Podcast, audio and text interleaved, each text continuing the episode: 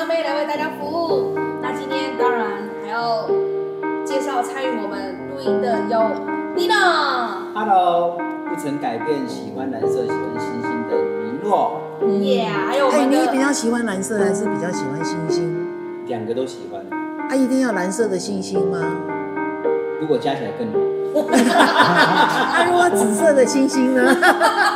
紫色我也我也接受。哦。不过最近我发现，对。还有刚刚有发生的，还有呢，紫罗兰的宝石。是的，那今天其实我们上一集有特地邀请到了国立勤益科技大学的林。教授林博士，不要叫他教授。哦，林博，林博，我都喜欢叫林博。结果我的朋友看到他的时候都说，因为他太年轻了。他没有叫林博，我说那个博是博士的博，不是阿伯的伯，哈，是博 Doctor Lin。对，各位听众大家好，欢迎欢迎。上一集呢，林博跟我们分享了很多他自己的求学过程、自律过程，以及他的人生主轴。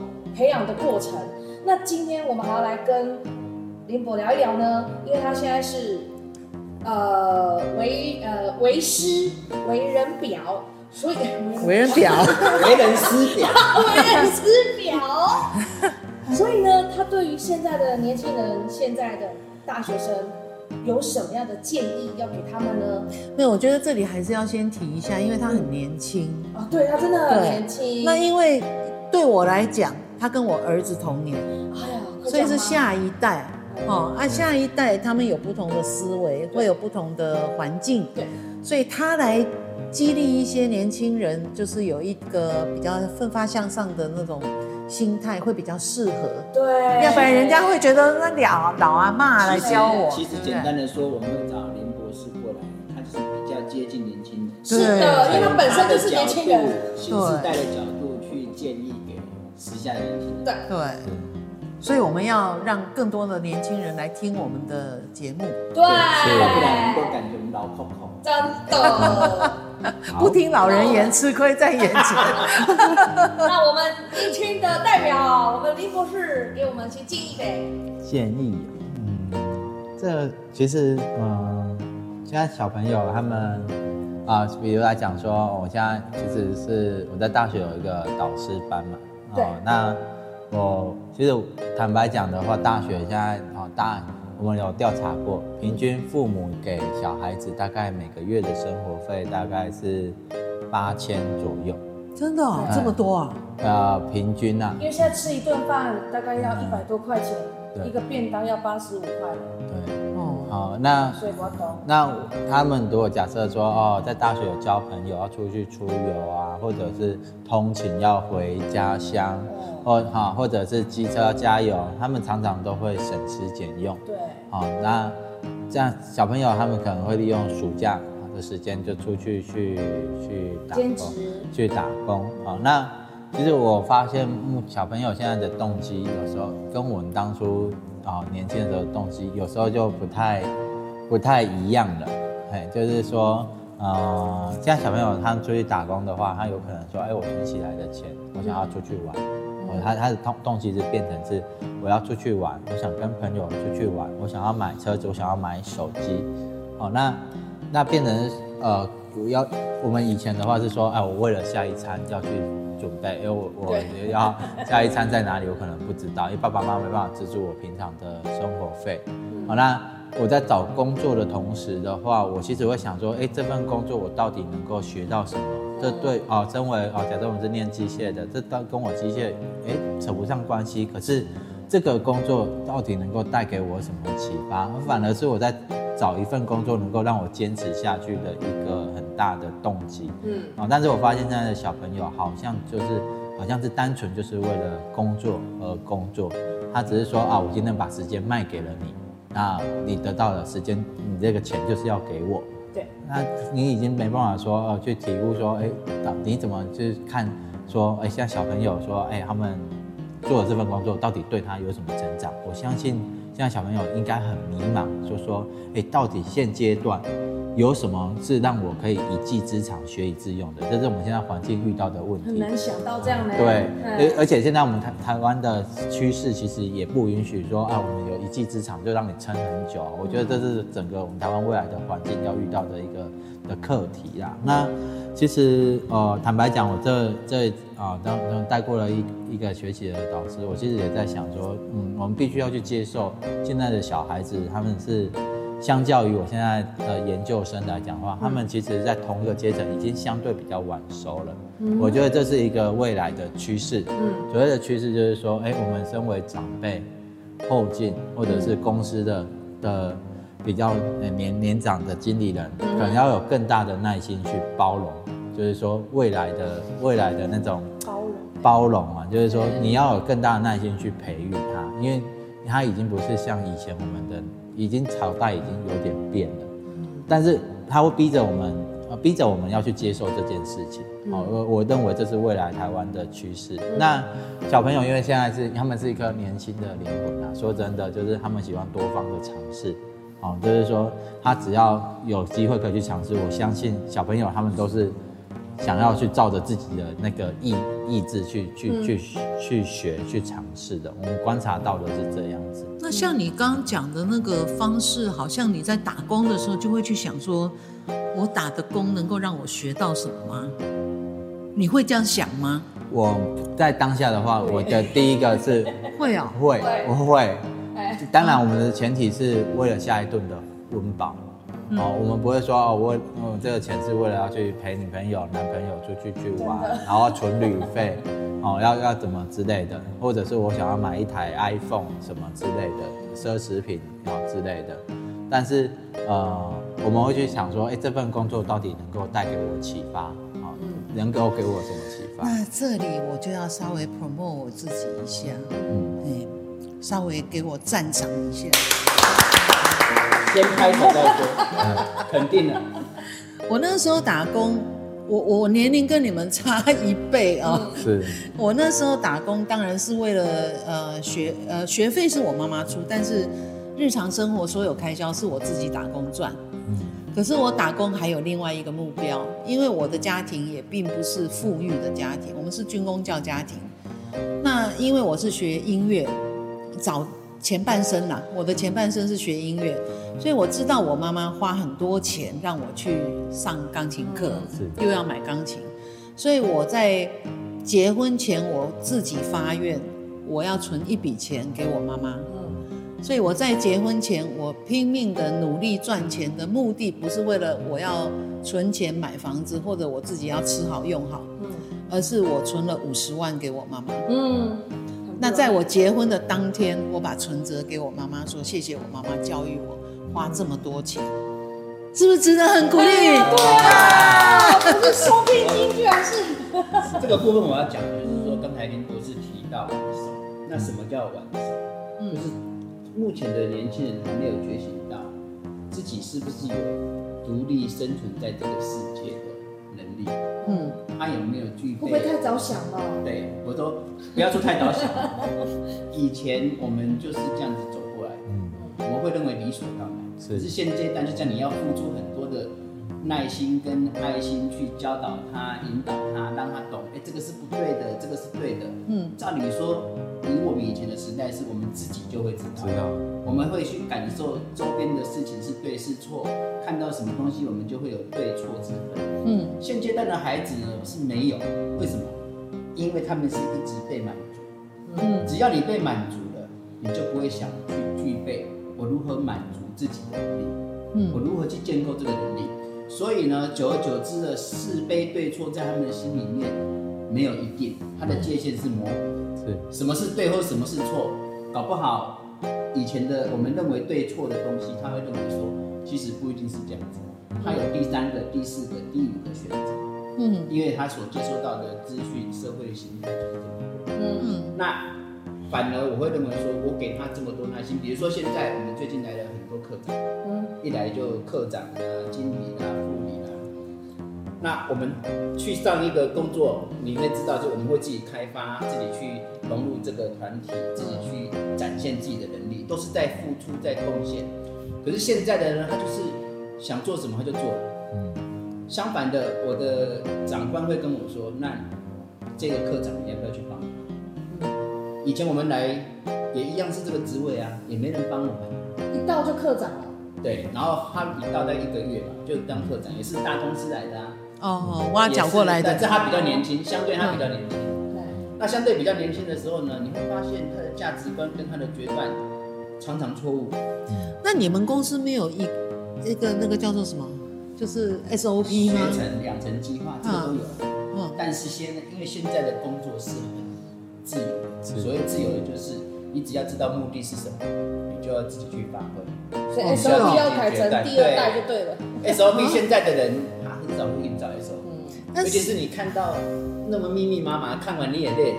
可是像我们以前的工作是，我进到这个公司之后，公司会把所有的流程、所有的 SOP，然后要怎么处理、怎么样、怎么样，都会所以全部第一代。哦，这样是第二代，然后现在年轻人是第三代。哦，现在年轻人即便你给他 SOP，他也不见得会，他不照着做就是了。而且如果你是当主管的话，SOP 对你是不管用。你只要知道你具备的能力跟你的决断、你的权限，你能够决定的事情在哪里，你就要自己去做这个决决决断。问题是他们的错误的这些动作，他不自觉。嗯嗯，他认为他是可以做得到。可是明明看到有问题的时候，你要去提醒他，说不见得会接受。可是他做错了，不是吗？对啊。可是他他不觉得他错，他不觉得，他觉得说会尽善尽其力啊。比如说他自己没有报跟我们报告，他直接到隔天早上，我去上班的时候发现你整晚都在这里。哇，他很认真，他也很认真啊，他真的很认真啊。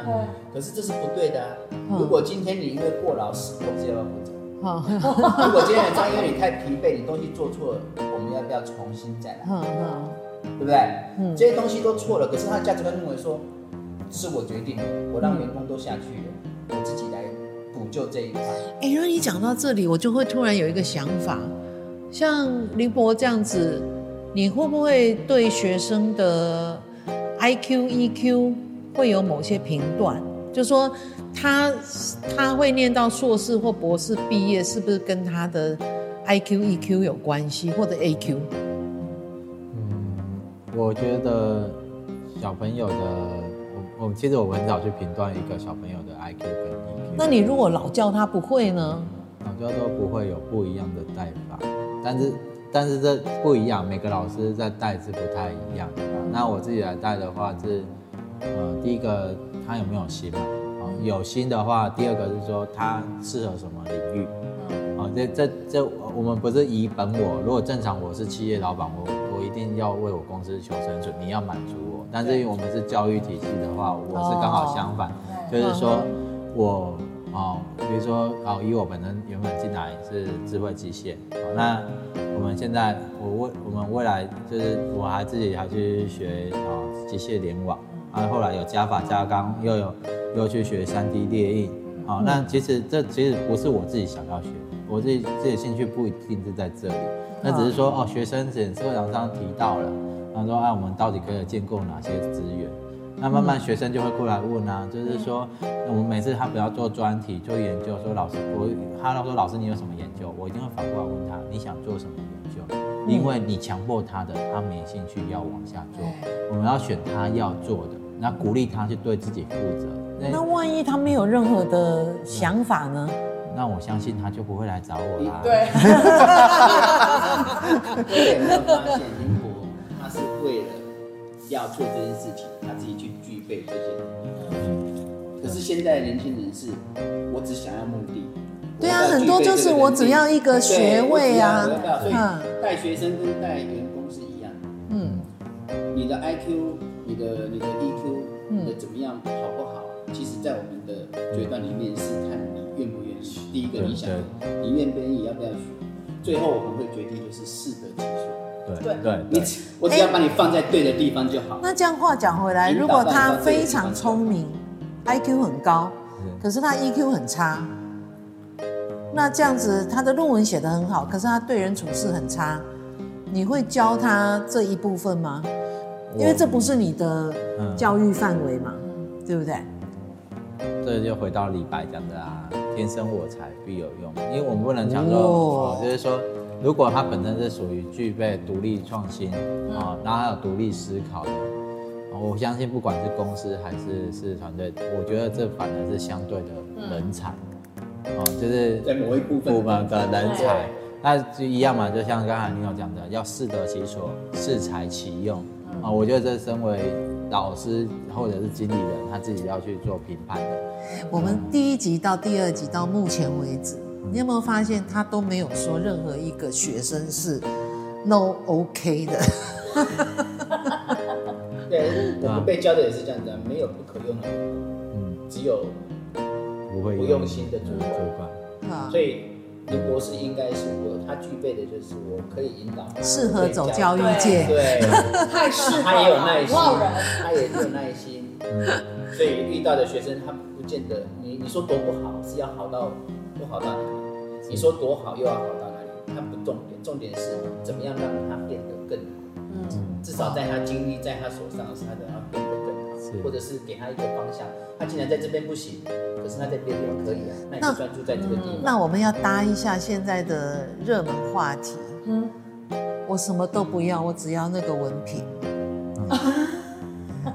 他只要那个文凭的话，这个我们其实说穿了，我们一开始会先绕绕，比如啦，我就会说你今天来，你是为了哦专题啊，我就是说，比如说有学生想说，老师我只要专题那我合格就好，我什么都不想做，嗯。哦也有这种学生啊，嗯。啊也有也有老老老师说啊，老师我就只是想毕业，你过两年让我准时毕业，嗯。哦，那我想这样是有回回回复到问题啊。那我就问说，我就回复说，OK 啊，我知道我我明确的感受感觉到你要的东西是什么。那我我一定会我一定我大部分我会回答说，那你你你的明确的需求，那我这边我可以得到什么？我也会，你既然这么这么明确的要求，那你我可以我也可以很理性的回答你。那我满足你的需求，我得到了什么？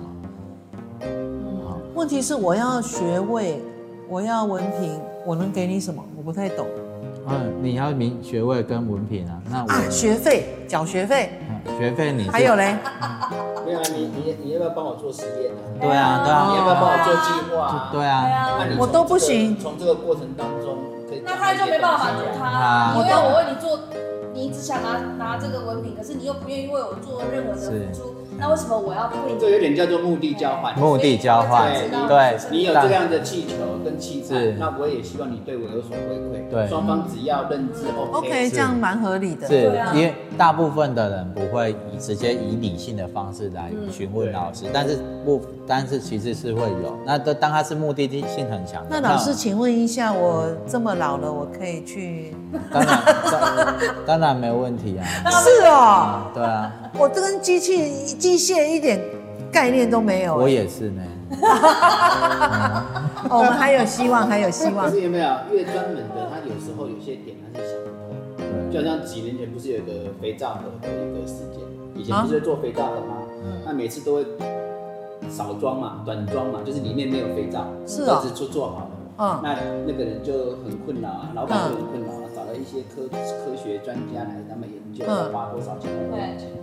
那花完了之后，就是说我我就是要看到每一个盒子都有肥皂，嗯，对啊，就是要花很多钱。结果一个老师傅走过来说，旁边放个电风扇，只要肥没有装肥皂的肥皂盒过去就飞走了，你干嘛花那么多钱？完了，所以他有可能我不是专业，可是从不同专业的角度，从不同角度去看的时候，他反而会有建树，反而会有更好的方向、对对对对更好的想法。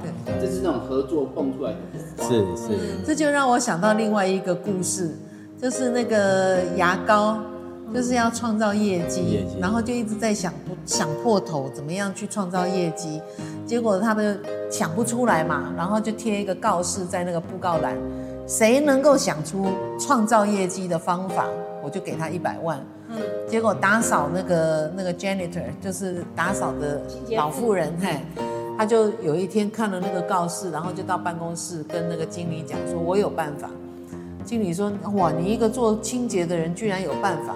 他说：“他就很简单呐、把那个牙膏的口径增大零点一公分就好。你每次挤都习惯性就是挤这么用力嘛你挤不了，他出来。是对啊，啊，你每次挤都一样用力嘛，它就变多了啊。是，那这个再回复一样一样的道理啊，就是说，其实我们在工厂常常在加工铝件，那它大部分都是干车削，就是没有切削液。那早早期他们有师傅不能戴手套嘛，因为手套卷到会危险嘛，可是你碰到又会烫。那铝跟铁又不太一样哈，那就是铁烧如果烧起来它会红红红反红嘛，可是铝它温度很高的时候，它还是是还是是银白色的。那要怎么一样抛出问题啊？就一样就是工厂老板就说，你们要怎么知道现在加工的铝到底是高温还是低温？因为颜色看起来都一样。嗯啊，那。其实正常人说哦，拿温度计、红外线感测器，然后 啊，美屋啊，那用手碰你会烫伤嘛？那其实，在啊，人家日工厂啊，日本人他很聪明，他就拿着肥皂在那边涂一圈，如果有变黑，就代表它现在是高温的，所以他们都习惯这样子去做检验啊，那就这样子就就是就取代。那其实有时候哦，我要回到今天议题，就是说。现现今的学子，他们的想法很多，它不是坏事，代表他们现在可以激疯狂的 brainstorming，对，就是说他可以创造性的去思考，去激出不同的火花出来，然后就是说它不一定是可行，对公司来讲是可行的，但是我觉得它是一种创造创新性的一个思想在。那所以，相对像你讲的这个话题，如果我们运用在生活上面的话，嗯，其实如果你的小孩有一些很奇特的想法的时候，做父母的也不需要太太去排斥，嗯，对不对？对，因为他有的时候想法未必是不好的啊。所以你我们的中国人都是那种填鸭式的教育，嗯，可是欧美他在教小孩的时候，他可能就是让他去执行这件事情，嗯嗯嗯，你去做，至于对或错，最后就是你承。嗯，可是过程当中他还是会关心，嗯，过程当中他还是适时的会去。那这中间就是只要注意安全呐。对，就是不要出事就好。是，但是我们还是会想办法让他，因为有些人他可能不喜欢这个东西，嗯，所以所所谓有教无类，就是你可能在教的过程当中让他自己引发自己的兴趣，是，就是好像说我要建一艘船，我不是教他怎么样造船，而是先让他喜欢大海，我热热。那个热情在大海，嗯，我先了解大海。我人家不是讲钓鱼吗？对啊，那第一代、第二代，第一代、第二代。对啊，你要吃鱼，我教你钓鱼啊，不要教你吃。对，那那林博，我想再请教你哦，在之前我跟你聊天的过程当中，我发现现在的孩子其实跟我们上一代他们所拥有的父母。他们所有所拥有的环境是不一样，比如说可能他是单亲，那也可能现在的环境，就像你跟我分享过的 L 型的社会，那这样子对孩子的的的未来的走向，他们能够从什么方向去学什么，然后去把自己的未来给掌握在手上。我觉得你这个问题好硬哦。对呀、啊，我我要我 要一直想一下我要怎么蕊这个。不是因为因为。一般小孩在当下都不会去想到未来了，他不会去想到我十年后、二年、二十年后要干嘛，会想到的很少数。嗯，所以我们要提醒他，你提醒他，他还是不见得会想到。应该应该说，从现在世代的教育来看，就是大部分的父母现在都绝对满足小孩的，但有可能没有被满足，比如他没有父或没有母，他们甚至遗忘了教育小孩还要对。自己对每件事情都负责，嗯，导致现在的年轻人他是没有负责的观念。所谓没有负责观念，不是他不好，而是他没有这样子的认知。比如说，我们一个职缺发出去，你给他写两万六，很少人会自己投。来 apply，对，你给他写三万二，他立刻很多人投。那很多人投，你去分析他，他没有做过这件事情，他也投。嗯，他的目的只是我想要，眼睛只看到三万二，对，他觉得我。没有需要负什么责任啊，反正我看到的是三万二，我就是要有。我人来上班朝九晚五就有三万二。二点二二 K 的，我不是我不是什么的。他觉得我还跟人家异于常人，可是我要工作，我要工作证明我很努力在工作。嗯。可是我又不想要很少钱的工作。嗯。他们只想到我要钱多，想到钱多的时候呢，你现在的教育是我不需要负什么责任啊，反正我先钱多，我先有办法进去。至于我可不可以创造我的贡献的 不重要，重要的是你要不要录取。嗯嗯。他在谈话的过程当中，他也不会觉得说我我我我会什么。你去问他，他什么都不会。可是我就是要三万二。那我说，那这样你会录取他吗？没有，不会录取他。我的意思是，你在面试 interview 的过程当中，他连介绍自己都没有办法。他也觉得我不介绍都是 OK 的。嗯。我跟你说我不会也是 OK 的，我只是要三万二这个工作。嗯。我会不会不是重点，重点是我要这个工作。嗯。你有没有发现？所以只要我想就可以得到，就是。对对对对，现在就变成我跟我妈讲的就有了。我跟我爸讲的就有啊，这是一种习惯。父母给予的这种习惯之后，现时代的年轻人 care 自己会什么。那这样的小孩会踢很多铁板呢？啊，会踢很多铁板，所以你看，我面试那么多家，我都没有中，他才会有感觉。对。可是他还是会觉得那些人，他所谓有感觉，没有眼光。他所谓的有感觉，不是因为他没有被录取，他有感觉，他是因为我要活，我要生活，家里又没有钱的时候。他真正遇到困难的时候，他才会知道，他才会去选择哦，至少我要选择两万二的开始。嗯，所以至少我要会什么才开心。所以父母保护的太好，什么都给的小孩，其实你对他并不好。嗯，你是害他。我常讲的，你就是你就是什么都给他，你根本不是爱他，你就是在陷害他。嗯，让他完全失去自主能力，让他完全失去学习的意愿。让他完全不用负责，至少对他自己的生命去负责都没有，因为我爸妈替我负责。嗯嗯，我现在能活到现在，我爸妈都负责，接下来你还是要负责我。嗯，那我有个疑问呢，林博，因为你们学校是国立，那其实国立跟私立的学生，嗯，应该就是有些许的差别了吧？是。那你现在所遇到的国立的学生，你的硕士生里面，因为在今年里。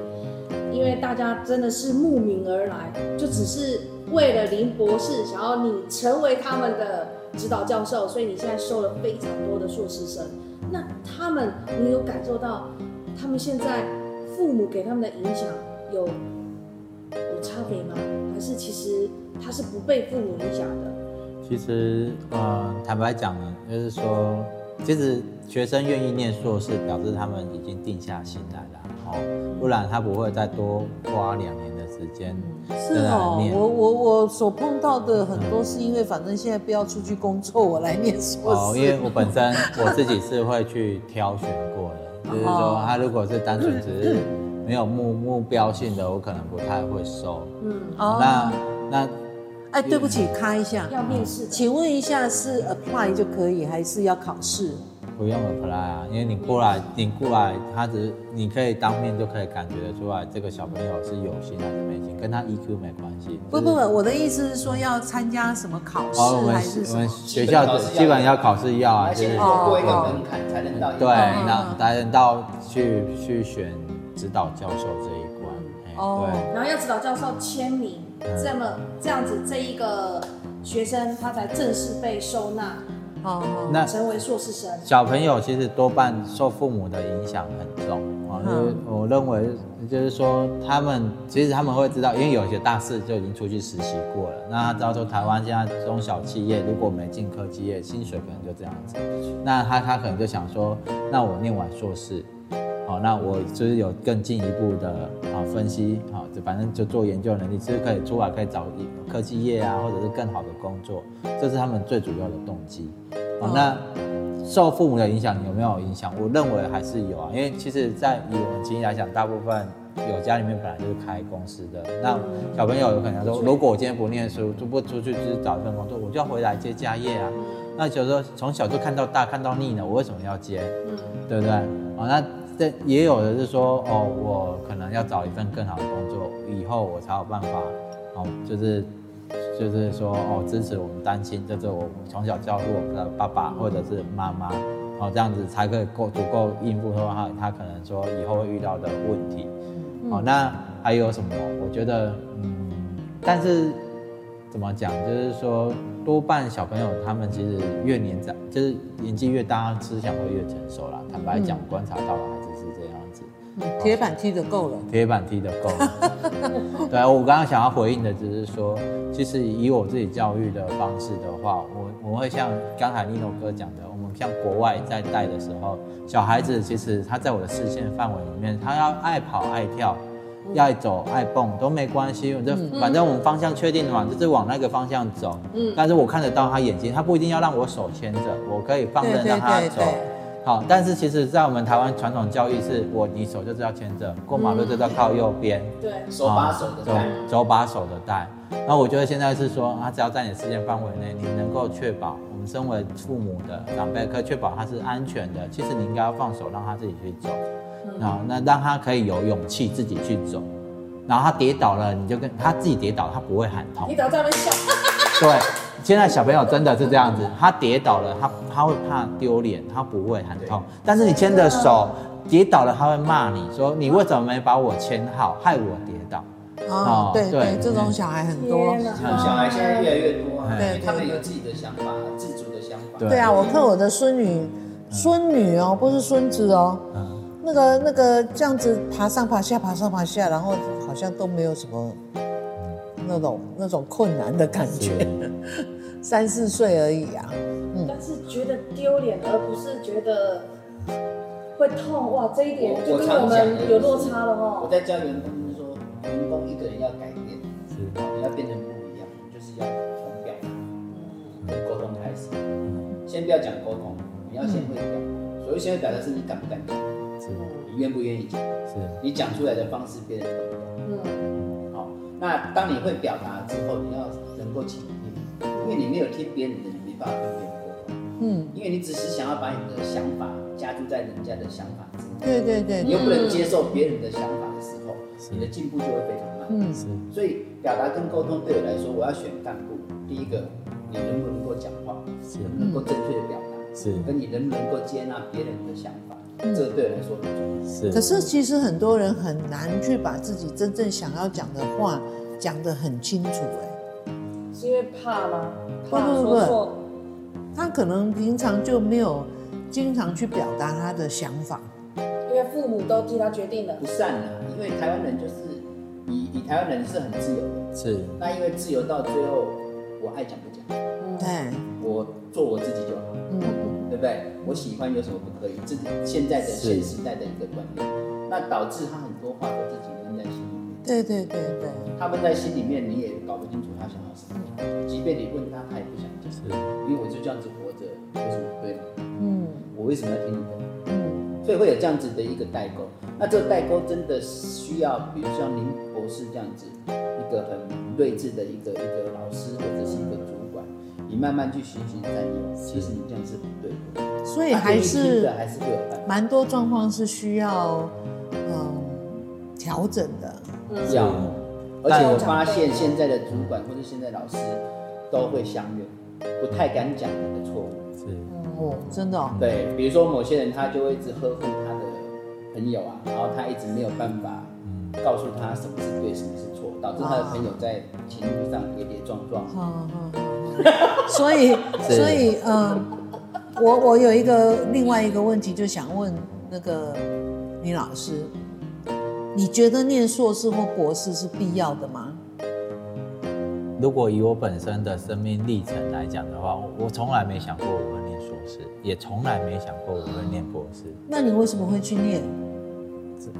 就在嗯念硕士的时候，就是说啊、呃，不知道要选什么，就念硕士。坦白讲是这样子。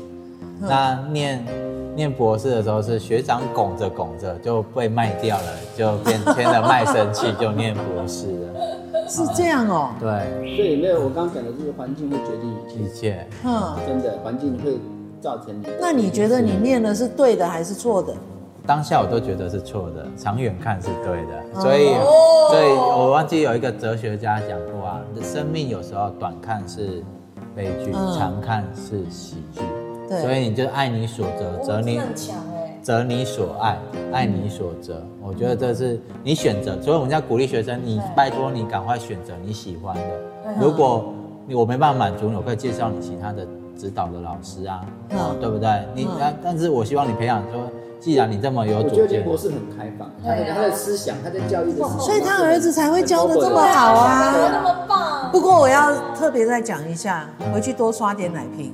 是好，大部分是 是拜你老婆所赐。如果你现在的辛苦之后，你真的就不会。不是他老婆这样子把小孩教的这么好，对不对？教好了以后，你真的不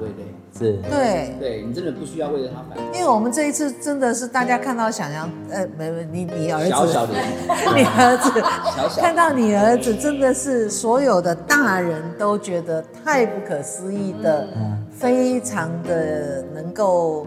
share 分享他所拥有的东西，是。这对小孩子来讲非常。而且刚刚看到是看到那个林博在带的视频，嗯，他儿子是乖乖的坐在他的书桌上，无论他做什么，至少他在这个时间点的话，一般的小孩都不是在书桌上，嗯，也不会乖乖的在那边，他可能是一直在移动，所以这个对，因为他很小，才四岁多五岁，跟父母的影响一定存在，他一定会造就这个小孩某些方面的特质。是人的特质只要好，其实他到哪里都会。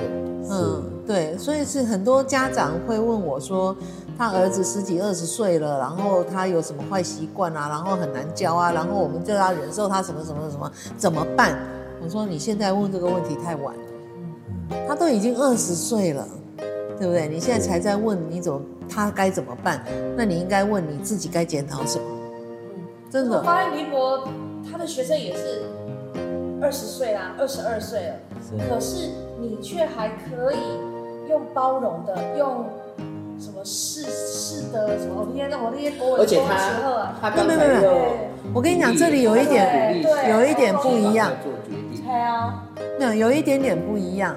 如果是父母问这个问题的话，父母很难去纠正小孩，因为小孩小孩根本就不听你的，但是他会相信老师说的。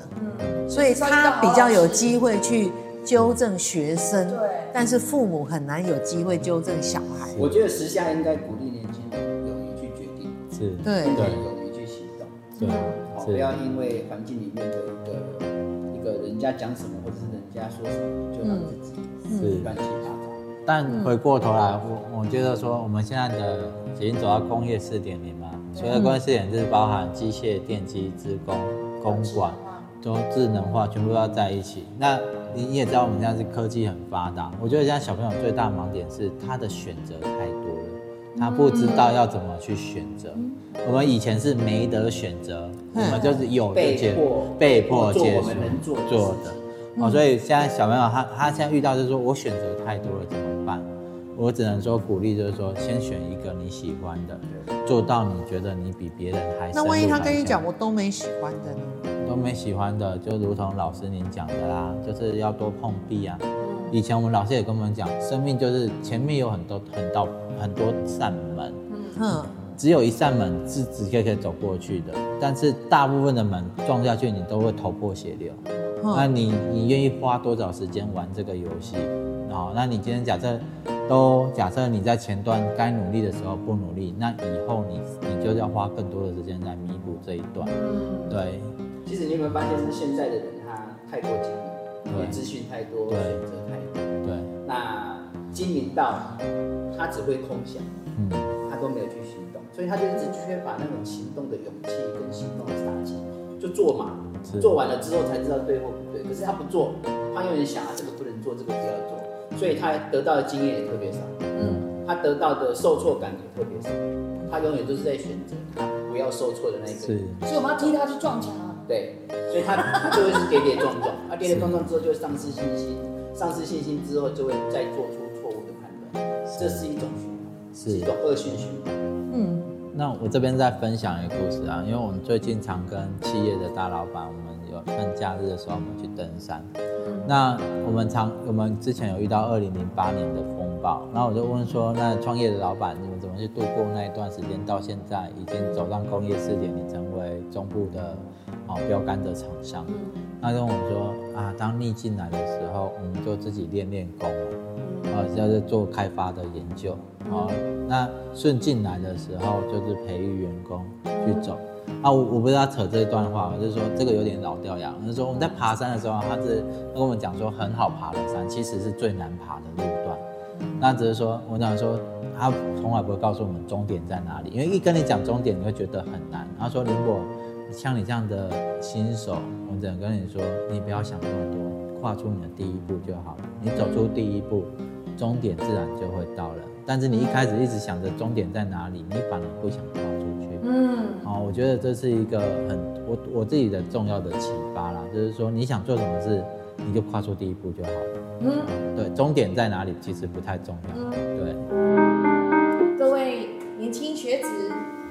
要成功的踏出那一步以外呢，也不要怕撞墙，找到你喜欢的，你愿意去热爱的，去努力，对吧？对，先去喜欢你所喜欢的，而且不要预设你的目的会不会达成。嗯，先决定你能够做什么。嗯，任何起心动念都是很重要的。嗯，其实最重要的是你要有实际行动。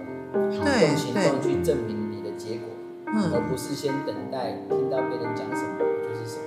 所以我希望说，建议大家在今天跟林博谈天之后，我其实也是说受益良多。嗯，我很少看到这样子为学生着想的老师。嗯，他在新时代的一个老师让尤其又那么年轻，对，又那么年轻，这么帅，我觉得我们要全力支持他。是的，那我们今天，那我可以去申请念博士，可以，可以，直接跳博士。欢迎大家，如果有任何的疑问，想要请教您不是的话呢，也可以留言给我们所有的 IG、Facebook 或者是 Line 都可以哦。那今天就到这边，我们大家一起加油，fighting！OK，谢谢，拜拜。